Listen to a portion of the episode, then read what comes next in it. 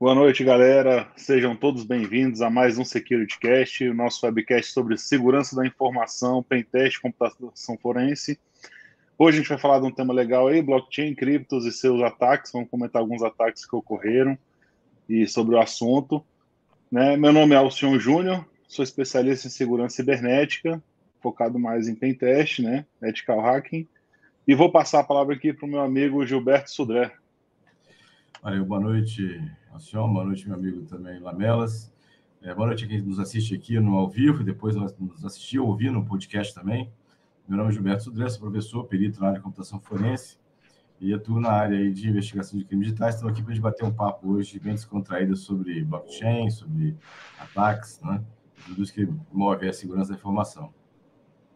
É, boa noite, pessoal. Eu sou o Paulo Lamelas, atualmente eu faço parte da, da 99, time de segurança 99. É, trabalhei bastante tempo com pentest, segurança ofensiva, e agora estamos aqui junto com o pessoal do Security Cash, vamos bater um papo aí sobre é, blockchain, cryptocurrency é, e seus ataques, né? Acho que esse é o nosso título aí hoje para puxar isso daí. Por falar nisso, em seus ataques, eu já começando com a, com a notícia aí cortando o Alcion. É que a gente combina antes, depois faz tudo ao contrário aqui.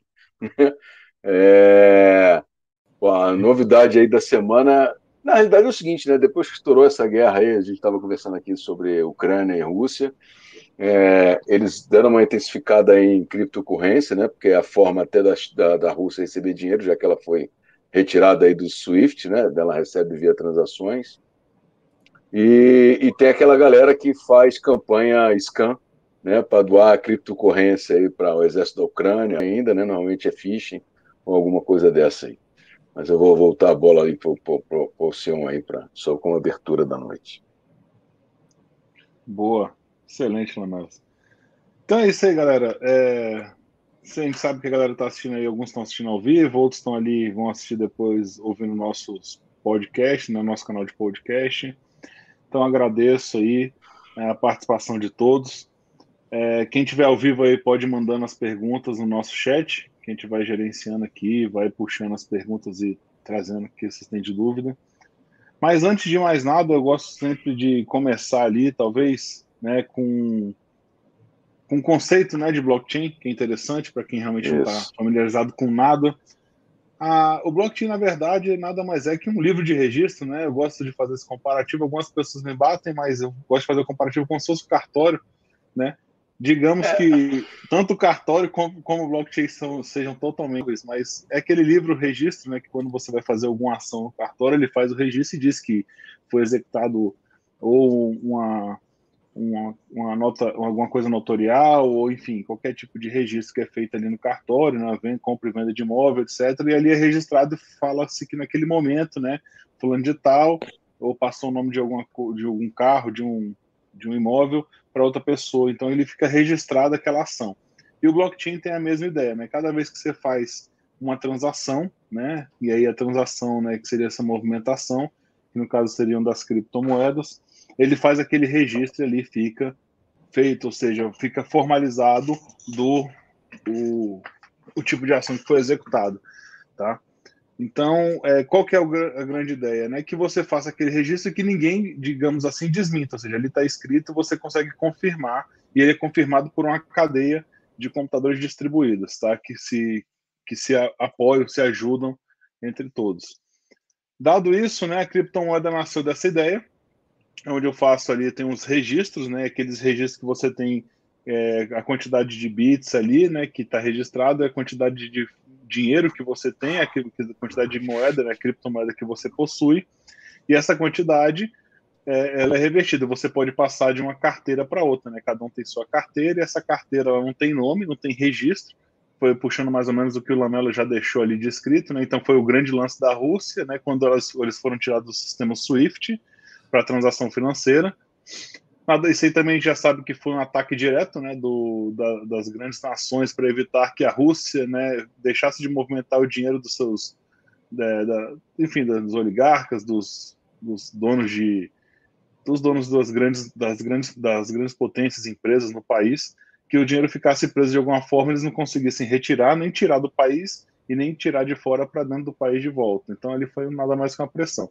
E aí a criptomoeda ela começou a avançar bastante, ela ganhou um certo poder lá dentro. Né? Eu confesso que eu não sei qual foi o poder, não vi nenhum registro sobre isso oficial, mas sabe-se que foi muito utilizado, está sendo muito utilizado nesse momento lá dentro do país, né, dentre outras coisas. Bom, trazendo esse grande resumão aí, eu acho que é interessante a gente talvez já trazer algumas notícias, eu acho que depois a gente entra nesse assunto, se quem for tendo alguma dúvida, a gente vai puxando no nosso chat, ou depois aí comentando no nosso canal, ou no próprio nosso grupo do Telegram, aí que está sempre bombando com várias notícias bacanas. Então, senhor, só para complementar, assim, a questão do uso das criptomoedas pela Rússia, mas também pela própria Ucrânia, é, recebendo doações também, através de criptomoedas, também foi uma, um canal interessante importante para eles aí para isso. Né? É, queria me desculpar também que está nos, nos ouvindo, nos assistindo. Minha voz aqui não está das melhores, não, porque eu estou saindo de uma gripe super forte aqui, então a coisa está meio complicada aqui, mas vou sobreviver, viu? Isso aí. Ah, é bem, bem lembrado. O, acaba que você deu uma deixa aqui, né? Falar é, do Martinelli, né? O Martinelli não apareceu. E não apareceu porque ele também tá com a gripe muito forte, né? Só que não tava com uma voz muito boa e preferiu não participar. Senão ele ia ter que fazer gestos aqui, eu escrever só no chat. Ele tá meio mal, brincadeira à parte. Então ele não, não conseguiu participar. Bom, não, trazer alguma. Não, não, é só. Falei. Eita, porra, a gente combina e não acerta. Mas é o seguinte, não, não, é que você, você puxou bem ali, você vai castar as notícias aí, eu só vou. É, a, o, o, blockchain é interessante porque é o seguinte, além de todas aquelas informações que o senhor falou, o mais importante da, da blockchain é o seguinte, é que ela é descentralizada, ele já tocou nisso, a gente pode ter alguma versão centralizada, mas normalmente isso é blockchain privada, a blockchain é pública, né? todo mundo tem acesso aos registros, e o mais interessante é o seguinte: os eventos são encadeados via timestamp, ou seja, carimbo de, de tempo. E eu não consigo reverter essa operação. Por isso que é utilizada aí na, na, na, o livro Razão, que é chamado, né? O senhor tocou nisso daí, no livro Razão, ele chama porque é o seguinte: eu obedeço a um carimbo de tempo. Eu não consigo reverter uma informação. Para reverter aquela informação, a gente vai ver mais à frente aí por que, que a gente dá segurança é que eu tenho que ter a maioria da rede para isso, mas isso é quando a gente entrar no outro ataque. Mas assim, a, a, a blockchain é só para a gente fechar o conceito aqui, juntando as duas informações. Legal. Bacana. Bom, eu trago uma notícia aí, talvez a gente, como a gente não combinou né, as notícias, mas eu acho que talvez vocês tenham pego, foi o, o ataque hacker que roubou né, 615 milhões do blockchain vinculado ao game X Infinity. Então já estava jogando água aí na notícia da galera, mas a gente sempre traz umas notícias a mais também. Então, né, na terça-feira passada agora, né, os hackers roubaram as criptomoedas, né, no sistema que deu um valor de quase 615 milhões de dólares, tá? Foi um dos maiores roubos que já foram registrados. E o grupo, né, é, se eu não me engano, a Ronin, eu não, eu não sei exatamente que grupo é esse, mas a Ronin, é, que era usado. Ah, não, desculpa, era usado como base do jogo online Xfinity, né? Então ela utiliza tokens de NFT e é um assunto já que está até correlacionado NFT, o pessoal está comentando muito, né? Então tá vendo até roubos também de NFT. A gente falou isso, né, no último episódio, inclusive, falando um pouquinho de, de metaverso. Eu já tô, o pessoal já está já tá esquecendo metaverso, né? já está virando notícia, notícia secundária. Uma brincadeira. Mas é, está ligada aos roubos da NFT. Então, é, torna a ação de segundo maior roubo de criptomoeda já registrado, de acordo com a empresa que faz análise, né, que chama Blockchain Elliptic.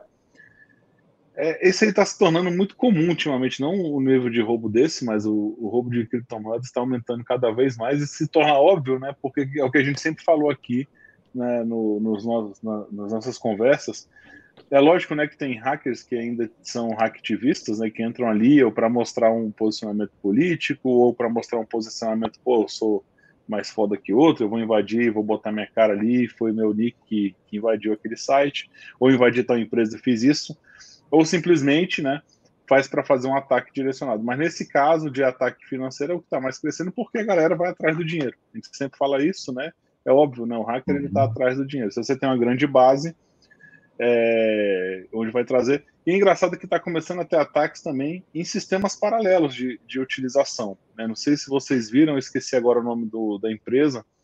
Teve um ataque agora, semana passada, não ontem, anteontem, no MailChimp, a uma lista de pessoas, de e-mail, né? Meio para distribuição de e-mail, é, de e-mail marketing.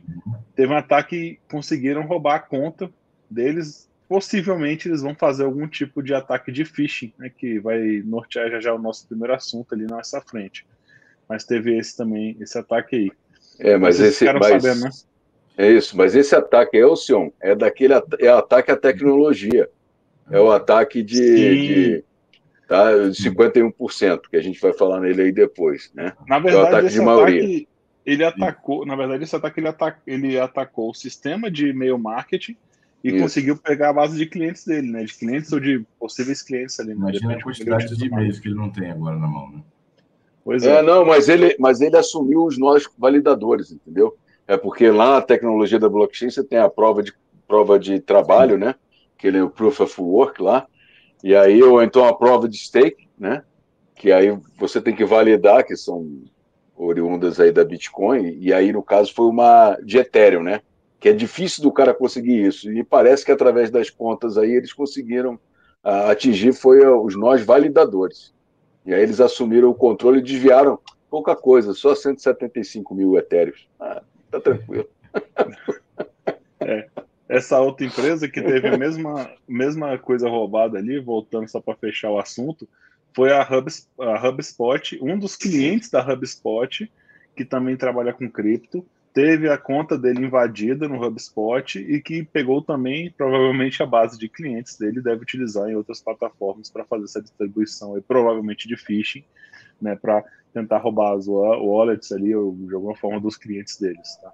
Então, é, é o que fala, onde tem o dinheiro é que vai seguir na conta, né? Onde, vai, onde para o carro forte, onde o cara vai estar tá olhando. É normal. Isso. Mas, pô, bacana. Nossa, André. Vamos lá. Bom, a notícia, é, essa notícia eu tinha visto também, mas estava com outro plano B aqui também, que é a notícia que já estava mais ou menos na mira do governo americano, né? A Capa por ser né, de origem russa, né?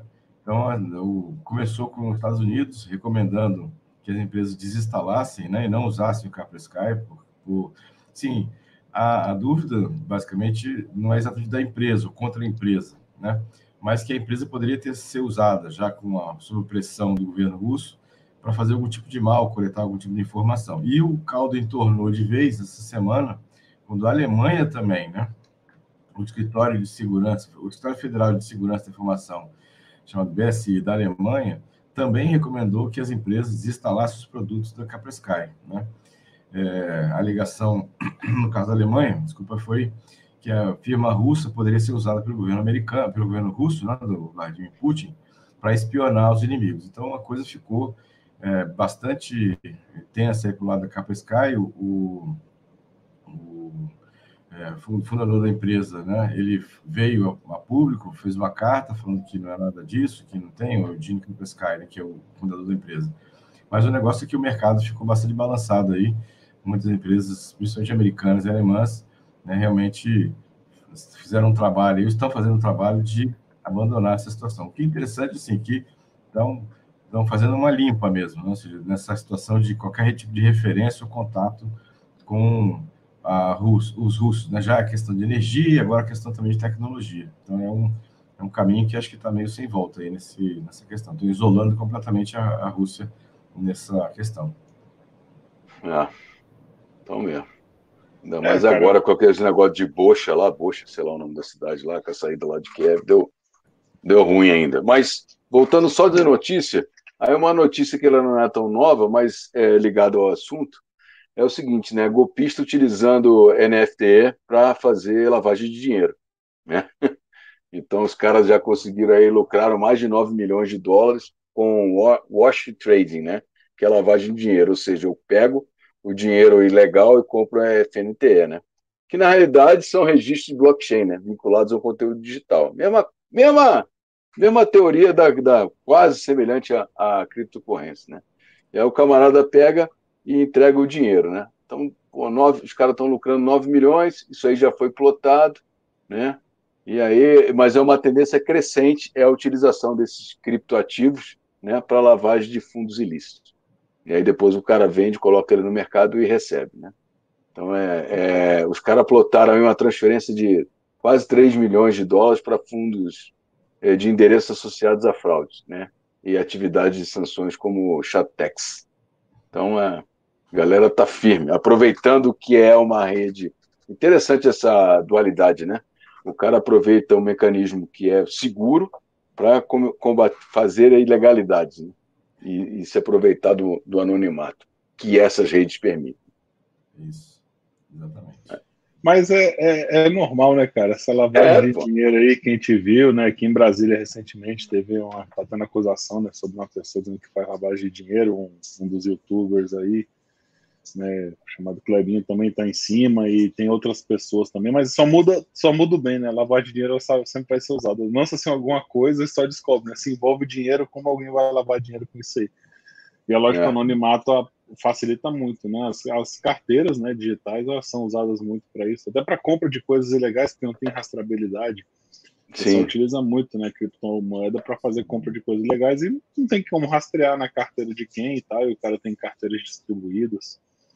É, o que complicou um pouco foi né, o, agora a Binance que decidiu que vai seguir a legislação brasileira e vai declarar a todos os compradores e vendedores de Bitcoin aqui no Brasil, né? Então, seja, Binance, né? É, Binance. Ela não fazia isso, né? E agora vai fazer para seguir a, a legislação brasileira.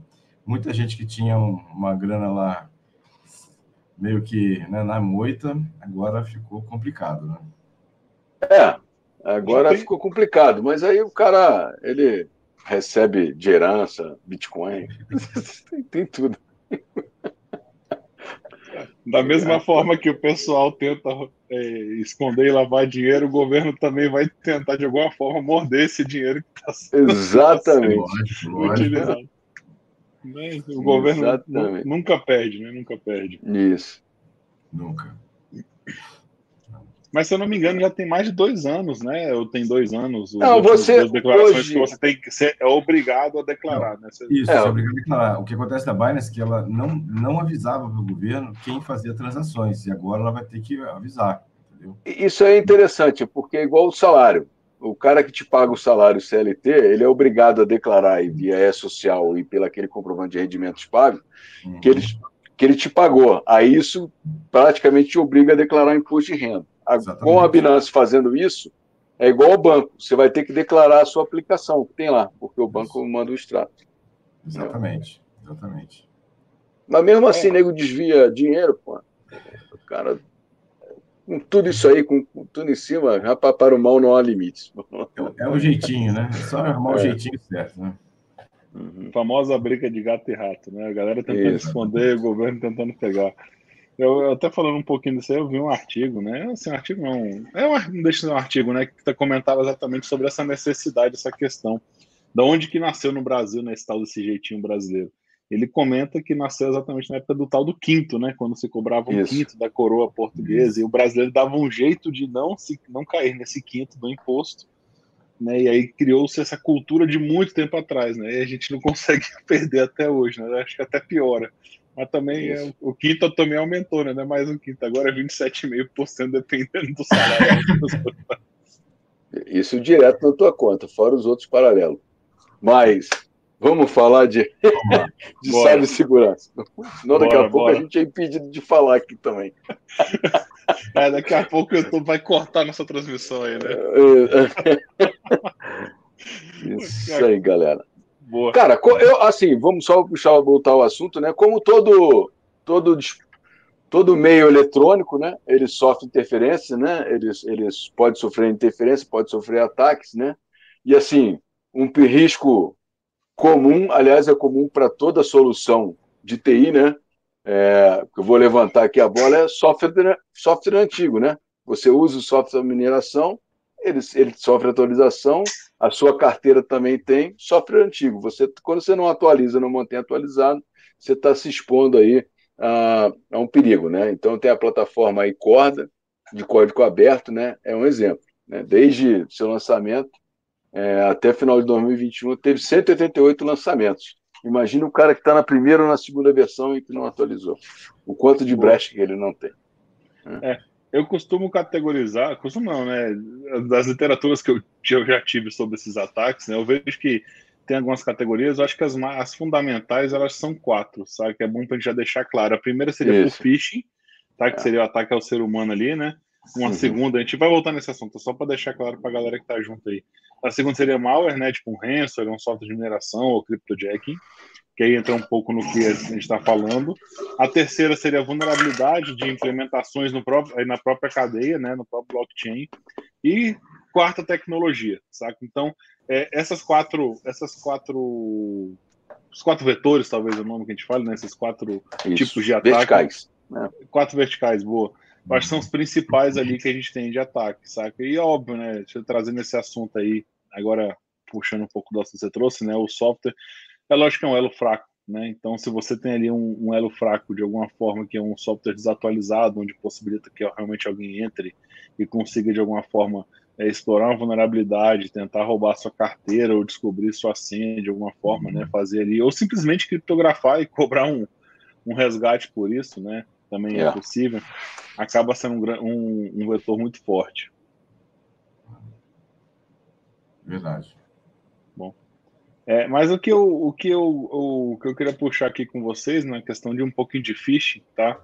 É, eu estava vendo ali que a, a, não sei se vocês conhecem a criptomoeda IOTA. Né? Ela, ela só, eu não conheço muito ela, eu só já ouvi falar algumas coisas. Eu ouvi falar, inclusive, por causa do ataque, eu não acompanho muito o mercado em si, né? Mas, e não invisto também né, em criptomoeda. Então, é, as, essas fraudes de phishing, né, efetivamente falando um pouquinho de phishing, puxando isso aí, são as mais familiares que a gente tem no blockchain, sabe? Então, por quê, né? Tem, é fácil, tem a capilaridade, você consegue espalhar, e que traz, traz muito os ataques que a gente tem de banco, né, que a gente recebe ali de smishing, né, o SMS phishing, sei lá o nome que dá, né, o smishing, né, os, os ataques de WhatsApp de banco, os ataques de e-mail de banco que o pessoal recebe ali e aí acaba clicando e se ele for realmente uma pessoa que utiliza, vai lá. Então já tem um registro né, dessa, dessa fraude de phishing que durou alguns meses na ferramenta IOTA, né, desculpa, na criptomoeda IOTA, que teve um registro de mais de 4 milhões de dólares em perda. Então os caras vão ali, né? É, eu, até, eu até brinco um pouquinho, né? Que o phishing é tipo uma mineração. O cara tá fazendo a mineração por e-mail. Na, na realidade, o cara faz a mineração de pessoas, né? Pega a galera que cai no phishing e já tem a carteira já pronta. Ele só, na realidade, ele concentra fundos. Pega os fundos é. alheios e concentra na carteira dele. Mas o, o legal é que. Desculpa, Sandra, pode falar. Nessa questão de phishing, é, só complementando aquela que você comentou do vazamento da MailChimp, né? Nesse vazamento de MailChimp, mais de 100 mil usuários da Trezor, que é uma carteira física. É wallet. Né? Wallet, não, wallet física, é. estavam lá. Ou seja, então, agora a desconfiança, inclusive a Trezor, a Trezor veio a público falar isso, né, que eles podem usar esses e-mails que vazados para ataque de phishing contra esses usuários da carteira. A gente ficar muito atento a isso. Quer dizer, não vazou nada em relação assim que colocasse em risco a própria carteira, a segurança da carteira, a criptografia, ou senhas, mas vazaram os e-mails dos usuários do Trezor. Então, ou seja, quem tem acesso a essa base de dados, foram mais de 100 mil, 106 mil, se não me engano, alguma coisa assim. É, eles é, podem usar esses e-mails para atacar, né, criar uma campanha de phishing qualquer contra esses é, usuários do Trezor, tentando levar para que eles cliquem em alguma coisa ou eles informem algum, alguma, algum dado que torne a situação vulnerável. Então, ou seja, o, a, o ataque de phishing continua sendo um, um ataque importante né, para isso. É, porque aí a gente volta naquela velha historinha né, da, da, da, da cibersegurança. Né? É, o ataque de phishing ele ataca o, a parte mais fácil da corrente, né? da cadeia de segurança entendeu? Que é, que é o ser humano, e às vezes, dependendo do fish que você coloca, a pessoa fica tentada a, a, a, a clicar, né? É, então, direcionando os assuntos, e aí quando a campanha é bem direcionada, né, quase um, um spear phishing, né, é, a tendência é o cara mergulhar de cabeça, entendeu? Mas é isso mesmo, é, inclusive ela, só corroborando contigo, ela realmente lançou um, um alerta aí para os usuários da, da carreira da, da Trezor a respeito desse, dessa possibilidade. Ela coloca em, em risco né, os usuários aí da UAR. Ainda mais com os vazamentos todos de dados que tem, é só fazer um rápido cruzamento, você consegue não só e-mail, nome, um monte de outras informações, dá para montar uma campanha de phishing é, bem verídica, vamos chamar assim, né? É, e, e assim, a, a, solução da, da, da, da, da Trezor é bem interessante, ela manda reinstalar o, o, o utilitário. Uhum, é, exatamente, é. atualizar, né? É. Uhum. Bom, e só, só para continuar falando aqui da IOTA, que eu achei super interessante, foi a tática que ele usou. Não foi somente a distribuição de phishing, saca? Uhum. Tem a ver um pouco ali com o que o Sudra falou, é ganhar na confiança. E o ataque ele durou por vários meses, tá? Foram mais de seis meses. Ele criou ali um, um domínio falso, né? IOTA, né? seed.io. E é nesse domínio que ele criou, é, ele fazia a semeação das carteiras normal, normal, ele fazia o registro, ele fazia a troca da, da informação. Então, as pessoas utilizavam suas carteiras como, conforme eles achavam que tinham que ser usados. Ele foi ganhando a confiança, ou seja, o pessoal ia entrando naqueles links, iam processando e o, e o processamento era executado né, na transferência uhum. de, de criptomoeda, etc. Só que então ele com essa toda essa paciência que ele conquistou durante esses seis meses, coletou todos os logs que incluíam então as partes da, dos secrets que tinham no, no, no log, né, para fazer a quebra de hash, que vem uma outra que a gente vai falar depois.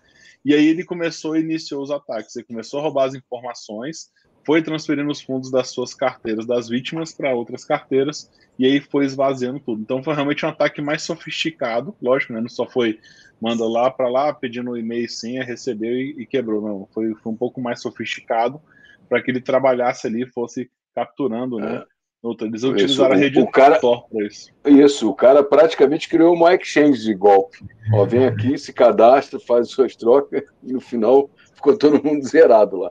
O cara deu um desfalque milionário na turma. Aí. Pois é. Hum. Aí ele foi descoberto depois, né? Enfim, e aí foi substituição de endereços e tal, mas por esse proxy que ele fez em cima da rede Tor Web, foi realmente um ataque bem, bem sofisticado. O cara, o cara gastou um tempo nisso aí. Não gostou. Boa. Boa. Então, é, tem um aqui, não, ela falando um pouquinho de malware, né? Eu puxei um assunto ali, falando do malware em si, né? Como um, um tipo de ataque. Não é tão novo, né? De 2016.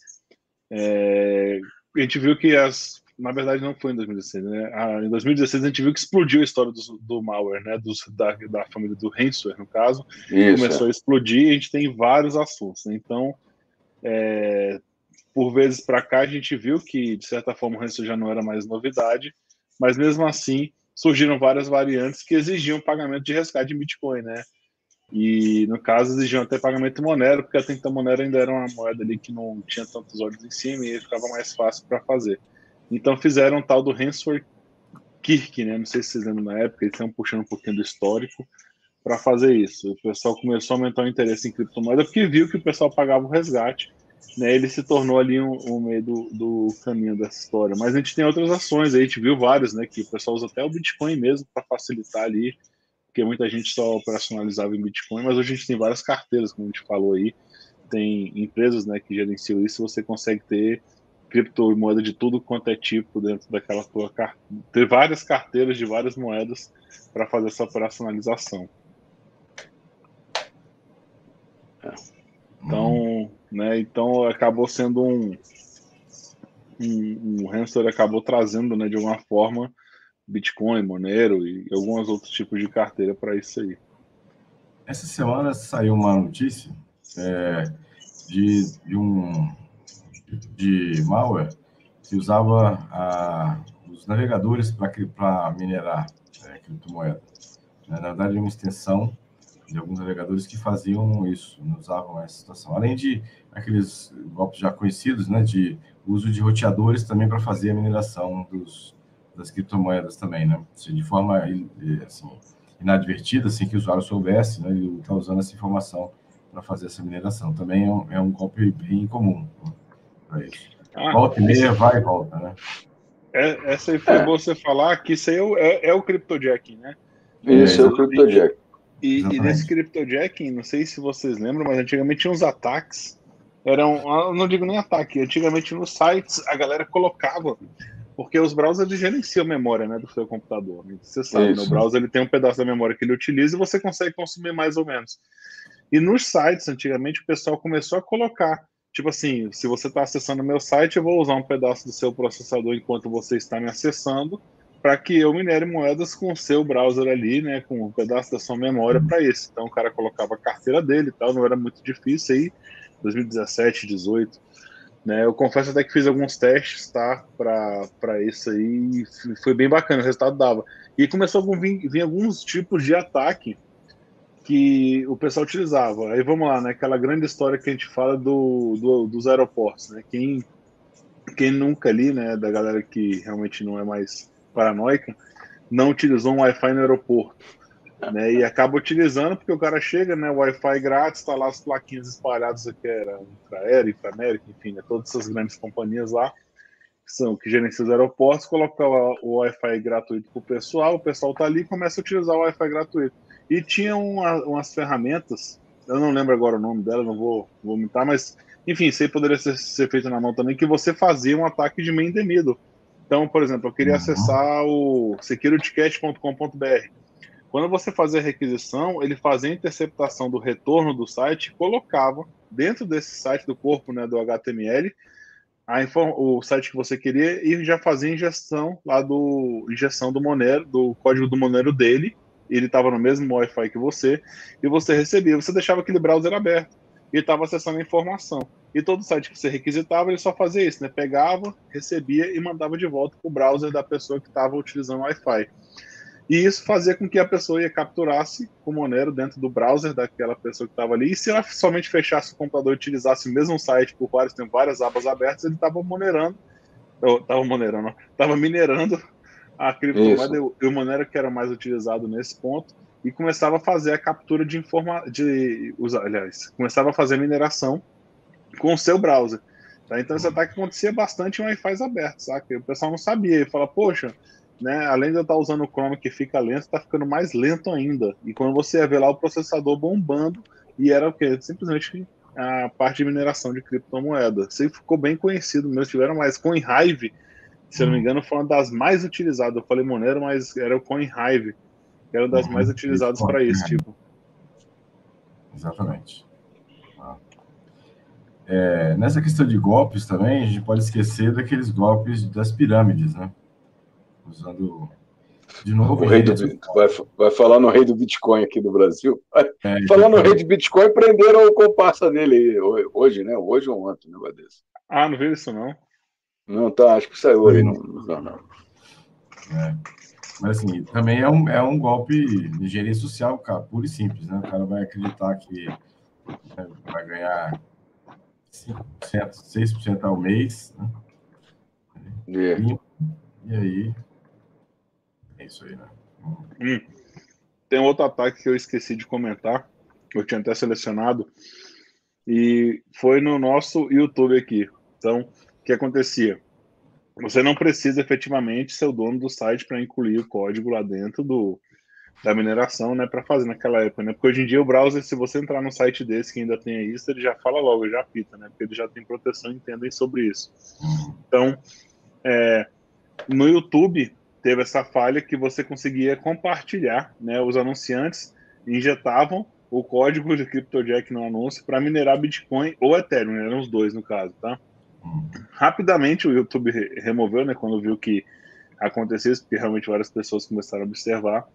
Só que eles aproveitaram, né? Lógico, anúncios maliciosos que ficaram por ali vários e vários, vários, vários, muitos meses, né? Ativos e ficaram trazendo e é óbvio que vários anunciantes perderam até a linha lá dentro da, do YouTube. Você, você fica, a sua empresa fica meio que bloqueada tal. Mas enfim, perderam esse anúncio é, que aconteceu. Então foram, se não me engano, mais de 30 mil sites, né? 30 mil sites conhecidos que estavam hospedando esse tipo de informação. Ainda existe, tá? A API para CoinHive, se você digitar aí, eu quero saber como é que funciona a API do CoinHive.com. Você entra lá, eu minerei algumas criptomoedas, bem, muito pouco, não foi muita coisa, que realmente demorava, mas eu consegui minerar alguma coisa para analisar ali como funcionava, né? Somente por questões educacionais, tá? Só para só questões educacionais, deixar bem claro. Tanto que eu acho que eu não consegui acumular quase nada, não tinha nem o mínimo de resgate lá. Mas foi interessante, bem, bem bacana. Você foi vítima do Heaven. É. Não, não, é, não é, do, é do Heavy porque é o seguinte, né? O pessoal não sabe, mas, por exemplo, assim, falando exclusivamente da Bitcoin, ela tem esse, esse Heaven, né? Que é o seguinte: a cada tempo, a capacidade de mineração é dividida pela metade, né? Ou seja, ela, ela cai pela metade. Porque às vezes o pessoal não sabe, né? Mas a Bitcoin ela, ela é finita, né? São 21 milhões de Bitcoins. Ah, ainda não chegou a isso, mas assim, a cada, a cada tempo eles vão diminuindo a capacidade de mineração. Aí a galera, isso por um lado é, a, aumenta esse tipo de golpe, porque para minerar eu preciso de poder computacional, né, que é para fazer a prova de trabalho. Então, o que, que acontece? A galera sai espalhando mineração aí para quem puder, né, ou para quem desavisadamente cair, e aí o camarada faz a, o compartilhamento. Então, esse é, having, né? Se fala having, mas se escreve halving, né? ou seja, que é o processo de dividir aí pelo, pelo, uhum. pelo, pelo meio a capacidade de, de, de, de, entrega. Aí o cara, no afã de receber mais recompensa, aí acaba criando esses malware, né, que é o crypt rejection, aí que o cara fica minerando, né? Então, é, quando o seu computador começar a ficar meio, meio lento, desconfie, principalmente se você tiver suspeita de algum site que você andou visitando. Então é, é interessante isso daí. Eu já vi um rootkit que ele alterava a, a informação de uso de processador. Então você, ele estava rodando, você rodava, por exemplo, na máquina Linux, né? Você uhum. rodava o, o, top, né? E você e o, o uso do processador estava baixinho, mas na verdade estava lá no, no, topo. Só que como era rootkit, ele alterava o comando top. Então, não mostrava a, o uso do, da CPU, né? Naquele, que estava naquele nível muito alto, mas estava, só que não mostrava para o usuário, por causa do rootkit. Boa. Você me fez lembrar dos bloqueios, né? Das placas das GPUs, né, da GeForce. Isso, é da GeForce. Que antigamente o pessoal utilizava, né? Ainda, inclusive essas placas de, de vídeo são ouro, né? Quem anuncia no Mercado Livre, esses, essas plataformas conseguem vender rapidamente. Mas as novas vêm com bloqueio. Dessas novas placas que tem bloqueio, já quebraram esse bloqueio já. Você já consegue minerar com essas placas é, novas. O, aí é o seguinte, né? Aí é, é o seguinte, é igual aquele troço. Você usa essas placas como Rainbow Table, né? Para criar Rainbow Table. Exatamente. Aí você usa lá aquele CUDA, o open source, para quebrar a placa, para ela poder fazer processamento para que, quebrar a senha. Como senha nada mais é do que um hash. Bitcoin, block, blockchain é um hash também, eu uso para minerar, né? E o maneiro é o seguinte, que a gente fala minerar assim, o pessoal deve estar se pensando, né? Como é que eu minero? Na realidade, a mineração é um choque de hash. Eu tenho que produzir o hash para que aquele hash bata, bata com, com a cadeia, com, com o hash que já está lá na cadeia. Aí ele passa pela prova de, de trabalho, né, que é a Proof of Work, que aí os outros nós, validadores, que foi o que foi atacado lá naquela Coinbase, lá na, na, na, na criptocorrência, lá que desviaram 173 mil, o nó validador, ele valida aquele hash e aí você coloca o bloco com as operações na cadeia, né, no blockchain, e aí você é, é remunerado. E né? aceita incluir o bloco na cadeia lá, né? E aceita incluir o bloco na cadeia, entendeu? Exatamente. Então, assim, naquele ataque eles atacaram os novos validadores que começaram a, a validar as, as, as operações aí de Ethereum, né? Mas assim, só, só linkando isso daí, porque a, a gente está falando aqui em mineração, aí a turma, às vezes, porra, como é que é mineração? Na mineração, é, na realidade, é cálculo de hash. Eu vou calculando esse hash para ele poder. Porque é o seguinte, na blockchain, né? Eu tenho aqui esse bloco, ele tem um hash. Aí, para minerar e encaixar o bloco, esse bloco aqui tem que adivinhar, né?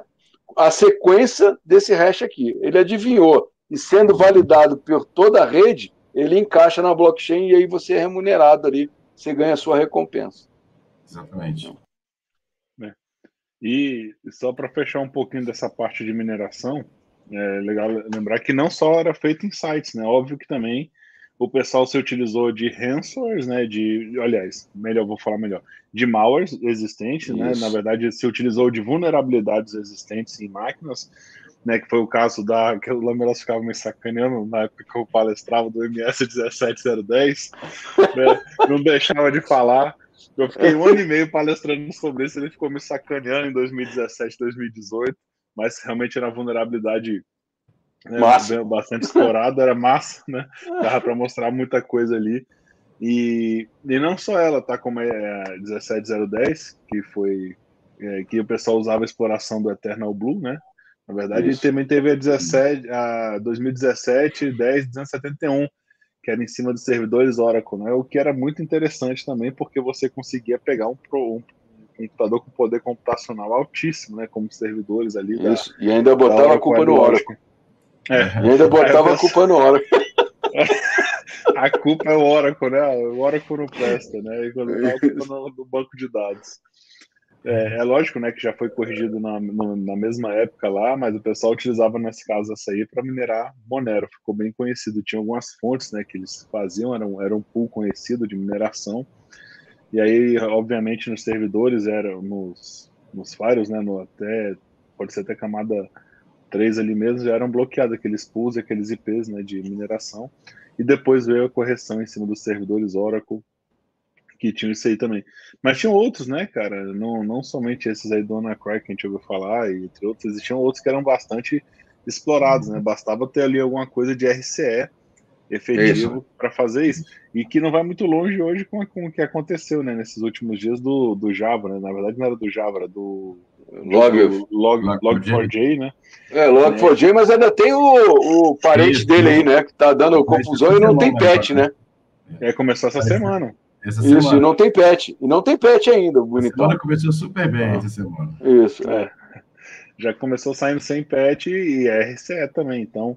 Isso. No caso aí, é o pessoal realmente é, vai acabar utilizando. E é legal, assim, é legal, é difícil falar, mas é legal esse tipo de ataque porque é um ataque quando a gente fala de mineração, que a pessoa só vê dependendo do tipo de processamento, né? Se o cara escancarar o tipo de ataque, é óbvio que de alguma forma o pessoal vai ver, ó, tá realmente topando o servidor, tá realmente topando o nosso processador aqui e tá ficando ruim de trabalhar. Mas se ele fizer um ataque mais stealth, ali onde ele usa uma porcentagem X, né, digamos, o cara mais mais stealth ali vou usar 12%, 15% do processador e o resto deixa a aplicação, fica ali 80, 85, cara, ninguém nunca vai ligar, porque não vai estar tá topando nada, não vai estar tá bloqueando, não vai estar tá derrubando o servidor, e o cara consegue fazer ataque ali, monerar, eh, toda hora tá sendo monerar, né? E minerar, né? que era a piada que a gente soltava do Monero, e minerar é bastante coisa por ali. É, sobre essa daí, ó, é o Spring for Shell, né? Spring, Spring for, for Shell. Shell. Spring for Shell. A senhor tem uma é, é RCE também, é zero day e não tem patch, patch ainda pro bicho. Ainda não. Mas tem como remediar, sem coisa. É, eu só tenho um comentário aqui da Judy, acho que é esse, Judy. É, ela fala que além dos scammers, ela ou ele, que, né? Acho que é ela, além dos scammers, tem o problema de uso da energia, não é? Apesar da maioria dizer que usa energia limpa, né? Na verdade, nem sempre isso acontece, né? Segundo ela aqui. Cara, e falar nisso, outro dia, onde é que eu vi isso? Os caras pegaram um maluco lá no Paraná que minerava. Ele estava fazendo gato na, na, de energia para minerar. Eu vi o cara, isso aí. O cara acho que estava devendo mais de 56 mil reais em energia. Quando os caras foram fazer a conta do tamanho do gato. Na realidade, não era nem um gato, já era um leão, já esse troço aí. É. e aí, pô, o cara assim. E aí, todo o equipamento de mineração do cara lá e aí eles avaliaram mais ou menos o consumo em 56 mil reais. E o cara já estava há um ano dando golpe na, na, na acho que é na Neoenergia aí, sei lá. É, tem muita gente que vai para o Paraguai, né? Aquela energia é baratinha, né? Isso. Ah, monta lá os, os farms lá.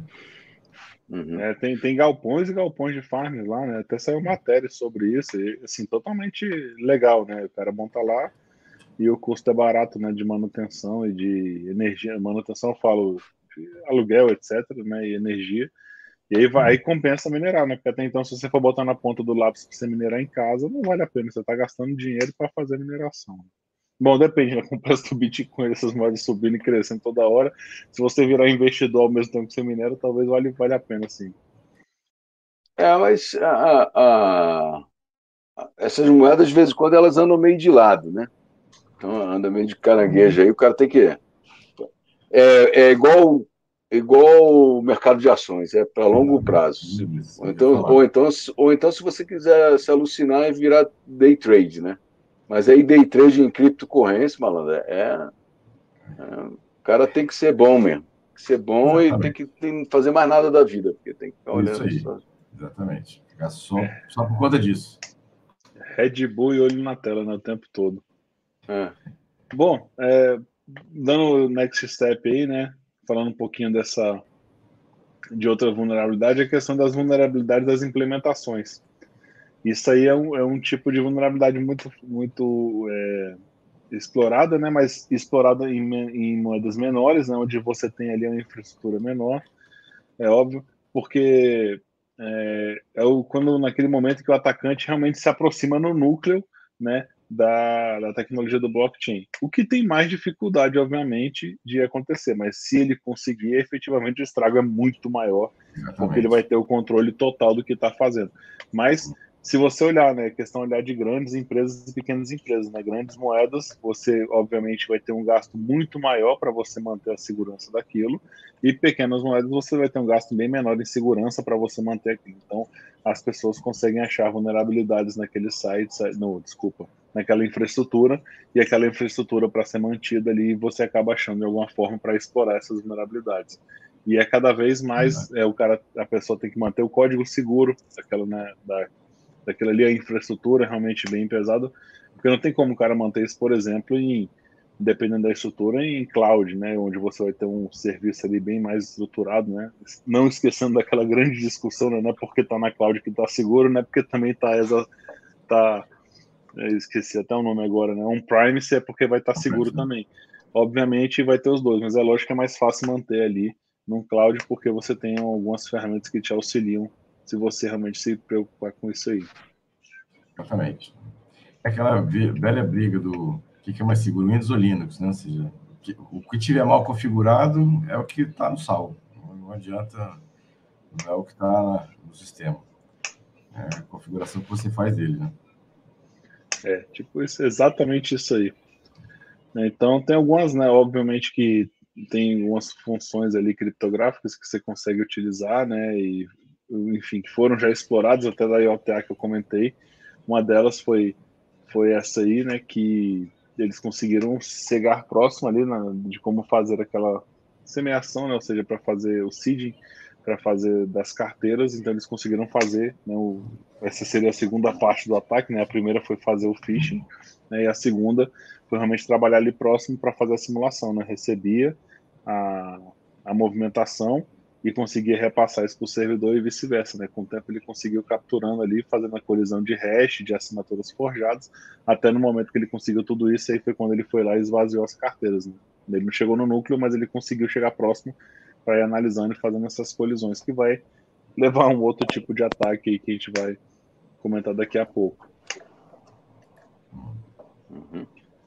Outro tipo de ataque, roubo de carteiras, né? Isso aí é, isso aí é o que mais acontece, né? Porque realmente muitas vezes está na mão do, das próprias pessoas, né? E ela acaba sendo roubada ali de alguma forma. Esse deixar para vocês comentarem também. E acho que assim a questão de roubo de carteira tem, tem uma questão muito muito interessante que muitas pessoas deixam as carteiras nas exchanges, né?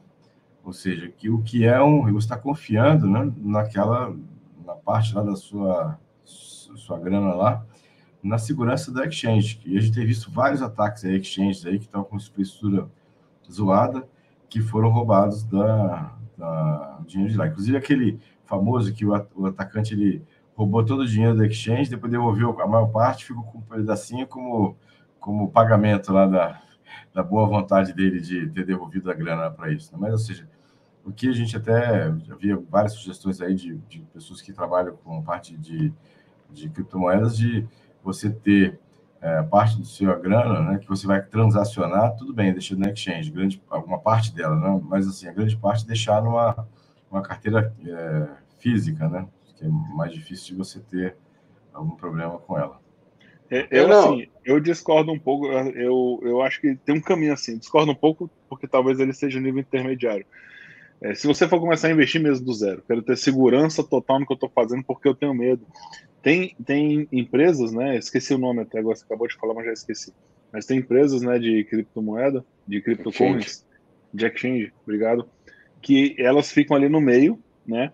É, e tem umas até que salvam tua, as tuas frases e colocam a forma para que e salvam isso para você que tem alguma forma que você nunca perca, né? Então aquela carteira ele vai estar, tá, a não ser que tenha um ataque, né, algum problema interno na empresa, mas você nunca vai perder por esquecimento de senha, etc. Uhum. Então isso é legal e ruim, né? É ruim porque alguém detém a sua carteira na mão, não é você. Exatamente. Mas para quem está começando é legal. Então, não tenho nada assim, tem uma empresa que é consolidada, é grande, vou utilizá-la para que de alguma forma eu comece a investir. Mas eu vejo que para uma pessoa avançada, realmente, é para não ter que pagar nenhum tipo de somente os custos ali de transação de operação, de, de operação. Eu acho interessante a pessoa ter realmente a carteira salvo ali as sete chaves no computador, isso. Né, esse computador seguro em casa, etc, etc, etc. Até, até colaborando com o que você falou, senhor, assim, a, até onde eu vou, né, até onde eu já brinquei aí com criptocorrência, é, é o seguinte, você, no início, lembrar que é o seguinte, as operações são irreversíveis, né? Então você recebe ali uma carteira, aquela carteira você pode transferir para um aplicativo dentro do seu celular, você pega lá aquele hash e vai transferir via API da própria exchange, tá? É, mas o seguinte, você digitou um número errado, ou não consumiu via API, ou fez alguma outra coisa, você transferiu a tua moeda para alguém, já uhum. era. Depois de confirmada pela, pela, pela, pelos não validadores, já era. Perdeu, perdeu o dinheiro. É o então, Pix, assim. Né, você bate na porta e fala assim: não, peraí, que eu errei, volta aqui que não. É, é, é quase um Pix sem volta. É um Pix sem volta, entendeu? Que você, não, você só sabe o endereço hash. É um eu nunca vi um Pix tem. com volta, mas tudo bem. É, mas assim, é, a gente tem casos aí que o pessoal bota que o cara errou, ligou e o cara devolveu. Entendeu? Ah, se for gente mas, boa, o cara devolve. Entendi. Isso, mas, mas assim, esse não, é um hash que aí, pela, até pela própria razão de ser da blockchain, que é por guardar a, anonimidade daquele nó, né? E, hum. Então é o seguinte, é interessante porque é o seguinte, né? A blockchain é interessante por causa disso. Ela não é anônima, porque ela, você pode acessar o livro de transação, mas ela preserva a, a, o anônimo. Né? A, é pública da... e anônima ao mesmo tempo. Exatamente, ela preserva, preserva a sua identidade, né? Ela só tem um hash ali, não, você não tem acesso a quem é aquele hash. Então, assim, uma vez feito é isso. E eu já vi acontecer de o cara tentar transferir para a carteira dele do celular o hash, e aí ele manda para outro lugar e perde dinheiro. Entendeu? Então, assim, para quem está iniciando, realmente, deixa ele na exchange e aí, depois, com o tempo que for ganhando experiência, e aí, quando o cara pedir a carteira, você joga a sua carteira ali, porque ela vai te gerar um hash, e aí ele é transferido e é associado àquilo dali, né? Mas, assim, foi basicamente isso que eu, que eu comentei, assim, acho que se ele está tá iniciando, tem pouco, um valor pequeno, ele deixa na exchange, mas ele está confiando na segurança da exchange. Tem visto várias exchanges que foram invadidas, e aí, se você depois tem um montante maior, que você vai fazer é transferir a, grande parte desse montante maior para sua carteira física que está com você, né? e vai deixar, obviamente, algum valor lá que você vai transacionar de forma mais rápida, não precisa fazer pagar com pagar é, transações para isso, deixa lá na, na exchange. Mas realmente é um, é um, até que se prove em contrário, né? É um risco você deixar todo o seu, seu patrimônio lá de Bitcoin lá no, no exchange, confiando na segurança da, da exchange, né? Que tem horas que some, né? O dinheiro atacou e perdeu e acabou. Uhum. Bom, tá. acho que a gente podia, para fechar o assunto aí, falar do ataque de 51%, né? É, não, a gente pode falar dos ataques de, da tecnologia, né? Que é. Fala aí, Sodré, fala aí. Deixa eu só pegar uma coisa aqui, fazer uma sugestão, quem tiver é, nesse assunto aí, né, no. Deixa eu pegar aqui, só um instante aqui, pegar um, um link aqui. É, quem tiver conhecer um pouco mais, assim, querendo um pouco mais nisso, é um documentário que apareceu na que está na Netflix, agora está disponível na Netflix essa semana, chama Não Confie em Ninguém, A Caça ao Rei da Criptomoeda. É uma sugestão bem legal de assistir. Tá na Já Netflix, gastou tá sua dica. Hein? Já gastou, Já gastou sua dica, dica, que era o próximo, que era o próximo bloco do programa aqui. Próximo, Já gastei minha dica, então. Da Netflix, Já gastou lá, a sua e a minha. Ah,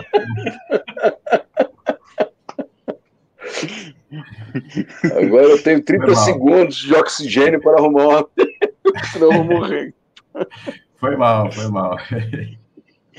Ah, mas brincadeira à parte, né, realmente é um, é um documentário legal. Eu confesso que eu comecei a assistir e não terminei. Tem que, que voltar lá para o Zé e assistir de novo. Já tem um tempinho que eu comecei, acho que uma, sei lá, uma semana, alguma coisa assim. Isso. Depois eu vou ter que usar outra que não tem ligação com o assunto, mas vale a pena ver. Legal. É, então, fala um pouquinho desse ataque né, do, de 51%, né, que o pessoal fala, né? Esse, esse ataque de 51% que ele é focado diretamente né, na, na transação, que ele é focado o, é quando o pessoal. Isso, isso é um ataque que não é simples, né? Primeiramente, você tem que ter uma farm gigantesca né, de, de computadores para poder minerar. Então, o que, que acontece? Você tem essa farm gigantesca que você introduz na mineração. Né? É, diz que o cálculo que quando chegar a 51% dos computadores, isso remete muito à questão do Tor, né, da ligação, mas enfim, isso é outro assunto. 51% dos computadores significa que você consegue controlar mais da metade da rede verificadora de transação, tá? Do nó é, validador. Do nó validador, exato. Quando você consegue chegar nesse ponto, você começa a conseguir a capturar os dados que ali estão passando, né? E começa a capturar o quê? Você vê os hashes passando. E aí vem os grandes ataques, né? Que é, começaram a reviver né, os ataques de Rainbow Table, que você falou, né? Que são as tabelas coloridas, enfim, né? Que o cara começa a fazer hashes ali e tentar utilizar senhas. Que aí choque. vem o segundo, exatamente, o choque de senhas e, e, o choque de hash e até conseguir descobrir qual que é. Óbvio que descobriram-se que a galera utilizava senhas que eram muito fracas, né? Eu vou dar um exemplo aqui, óbvio que não são essas, né? tem algumas regras, mas password, né? Mudaram dois, três, etc., que a gente conhece bem. E essas, e essas senhas, elas têm um hash ali, né? Então, com esse hash, eles conseguiam descobrir, conseguiam de alguma forma ter as informações da carteira, que foi o terceiro passo que eu falei daquele ataque do IO, IO, IOTA. IOTA. IOTA. E aí conseguiu efetivamente causar o ataque. E aí você consegue, mas esse grande volume de ataque aí, é, lógico, a pessoa tem que ter um, um volume gigantesco para fazer esse farm, né? Tá ali dentro. Eu acho que hoje, dado a situação da blockchain, ia ter que ter um, um, blockchain, não, desculpa, do, do, do Bitcoin, ia ter que ser um ataque daquele de IoT que a gente viu lá que para fazer, eu esqueci até o nome dele agora, mas foi uns três anos atrás, que ele conseguiu realmente pegar todo, vários IoTs que tinham vulnerabilidade e conseguir inserir eles, digamos assim, nessa rede, né? Porque a quantidade é absurda, eu não tenho nem ideia de quantidade de validadores que tem ali dentro da rede de um de um de um Bitcoin, por exemplo. Então, talvez essas, essas moedas menores sejam mais atacadas nesse ponto também. É, porque é o seguinte, né? Quanto menor a, a blockchain, mais fácil de acontecer. E normalmente o ataque vem pelo CBU ataque, né? O que, que é? Só para explorar galera, é o seguinte, né? É, esse CBU ataque é, é, nada mais é do que um atacante que uma pessoa tenta obter o controle da rede criando várias contas, ou nós, no, no computadores que são propriedade dele, né? Ou seja, o cara tem várias contas ao mesmo tempo, ele se tenta colocar o nó. E aí, com isso, ele passa a fazer a vontade dele entendeu? Que é esse ataque de maioria aí que acontece. Só que hoje na Bitcoin, aí, pelo tamanho dela, é quase impossível, mas em algumas Bitcoin, blockchains menores, isso é possível, talvez aí o caso do Ethereum, o cara conseguiu os nós validadores, tenha começado por isso, e aí depois ele foi se passando e formando uma rede falsa até que ele conseguiu ter o domínio de todas as transações. Só para ter uma ideia de como é que ele é realizado, né? Ele é normalmente realizado em em, em redes P2P, né? que é o caso da blockchain. Né? A blockchain são redes P2P. Então ele vai contaminando os nós, ele vai se adonando dos nós. Né? É, é, ele, além de fazer isso, tá? É, um cara que foi sofreu esse tipo de ataque aí, que o Alson falou, eu lembrei disso aí, foi a Rede Tor, em 2014. Ela sofreu esse tipo de ataque, foi vítima do ataque viu lá que os caras dominaram a rede Tor aí. Né? Mas é assim, as redes blockchain elas são suscetíveis. É difícil de acontecer porque, como o Alcion falou, é a combinação de civil com o voto de maioria. Dentro da blockchain existe o voto da maioria. Quando eu produzo lá o meu quadradinho, lá meu bloco para colocar na linha, na linha do tempo dentro da blockchain, ele vai, eu tenho que fornecer uma prova de, de trabalho, né, o proof of work, que é assim, o poder computacional que eu gastei para formar aquele hash, né, para fazer aquele cálculo do hash, e aí os outros nós vão voltar se aquilo ali é válido ou não. Se aquilo ali for válido, ele entra na, na cadeia. Se aquilo ali não for válido, ele tira da cadeia e aí eu tenho que começar o processo todo de novo. Então, por isso que a mineração não é fácil, porque eu tenho que toda hora submeter. Só que a transação é muito rápida porque a rede nunca cai, né? A rede, a rede de blockchain ela nunca cai. Alguns nós podem não estar ativos, mas os outros nós estão ativos. Né? Então, assim, acho que o Sodré quer comentar alguma coisa aí. Não, não, é exatamente isso aí. Assim, o poder computacional hoje, para você conseguir 50% do blockchain da, da Bitcoin, é um negócio gigantesco. Né? Assim, mas de moedas menores, que tem, estão começando agora, por exemplo, assim, não digo que seja fácil, mas é mais fácil do que um do que da, do Bitcoin, por exemplo, né, para isso. É, não é mais fácil, é menos oneroso. É. Vamos colocar dessa forma. Isso. Pessoal, só para a gente encaminhando aí por causa do nosso tempo, né? Senão a gente vai acabar estourando. Mas é, fala, vamos agora entrar no nosso quadro aqui de, das dicas, né? Do que a gente tem aí para galera. Eu trouxe aqui, na verdade, a dica é sobre o Log4Shell, né? Eu tinha deixado aqui separado sobre esse tipo de vulnerabilidade, sobre essa vulnerabilidade, tá? Que já está ali registrado, se não me engano, com três CVS, se não me engano. Né? Ele nada mais usa que uma conexão de JavaScript, né? WebSocket. Então, é, você obviamente já tem alguns ambientes que você consegue ali controlar, né? Do, do, do você consegue controlar de alguma forma, né? Você usa formas de soluções de contorno para isso mas tem efetivamente ali algumas soluções para isso. Agora, o patch de atualização ainda não tem, ela está nova, está sendo utilizada, ali é um RCE, então já deixo aqui já essa dica para a galera aí. Essa aí do... Aí pro... Você está falando é do Spring for Shell.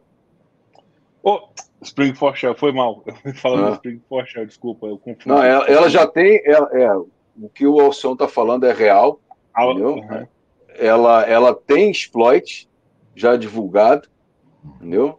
E ela é explorar, é um RCE, entendeu? E é no Java Spring, Spring Core, entendeu? E ela, se eu não me engano, já tem exploit para ela já. Já, se eu não me engano, tem sim. Eu não, eu não lembro de ter visto no, nos canais mais conhecidos, mas eu acho que já está rolando ali alguns códigos no, pela galera. Eu vou confirmar Isso, que depois, se tiver, eu já vou deixar na descrição aqui do pessoal do vídeo, do, do exploit, para a galera ver como ele funciona. o cara tweetou aqui, ó. Can confirm the Spring for Shell exploit in the wide appears to work against the stock. Handling form submission. É o mesmo lá que eles usaram no Log4Shell. É. Exatamente. Mas é essa aí. Obrigado por ter consertado. Senão vai ficar errado aí para a galera que está ouvindo. É. Não, não, tá beleza. Sodré já gastou a dele, né? Já gastei. É, eu, vou, eu, vou, fechar a minha. Eu vou fechar a minha, que é o seguinte: é um filme antigo, acho que rola na. na ainda está na, na, na, na, Netflix. Não tem muito a ver com o assunto, entendeu? Mas. É... Live streaming is on. Ok. Tá, voltamos. Voltamos aí no canal só para me fechar, né? Que é o The Great Hack né, que o título brasileiro é a privacidade hackeada. É sempre bom dar uma lida naquilo ali. É, dar uma lida, não, dar uma assistida naquilo ali, que é, é bem interessante.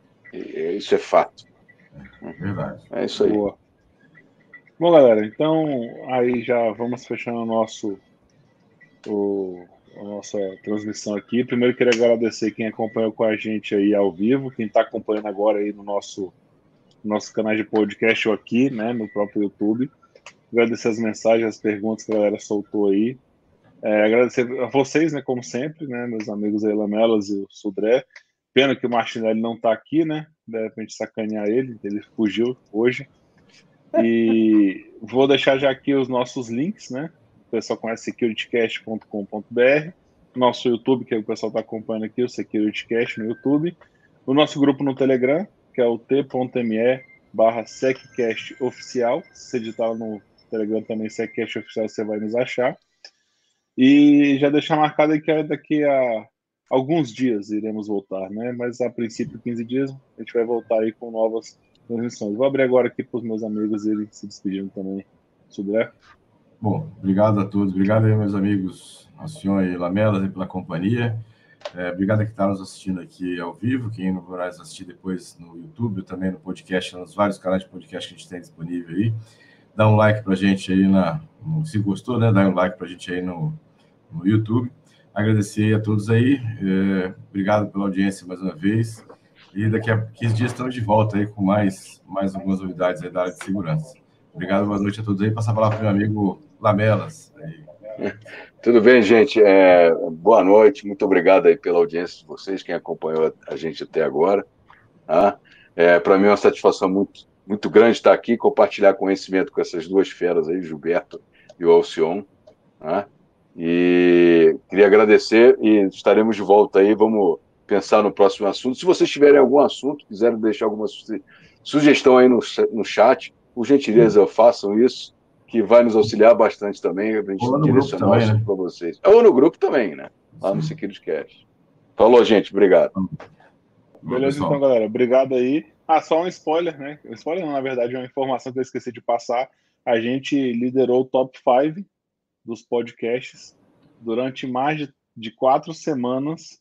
Então, até agradecer aí que o nosso podcast, a galera, está muito forte também, bem como aqui no YouTube, tem, só que a gente não tem estatística daqui, né, em relação a outros canais, mas os canais em que são aliados ao nosso, a gente ficou por mais de, mais de quatro semanas no top 5. Agradecer a audiência da galera, então, que dá o like, que curte, que segue a gente também nos canais de podcast.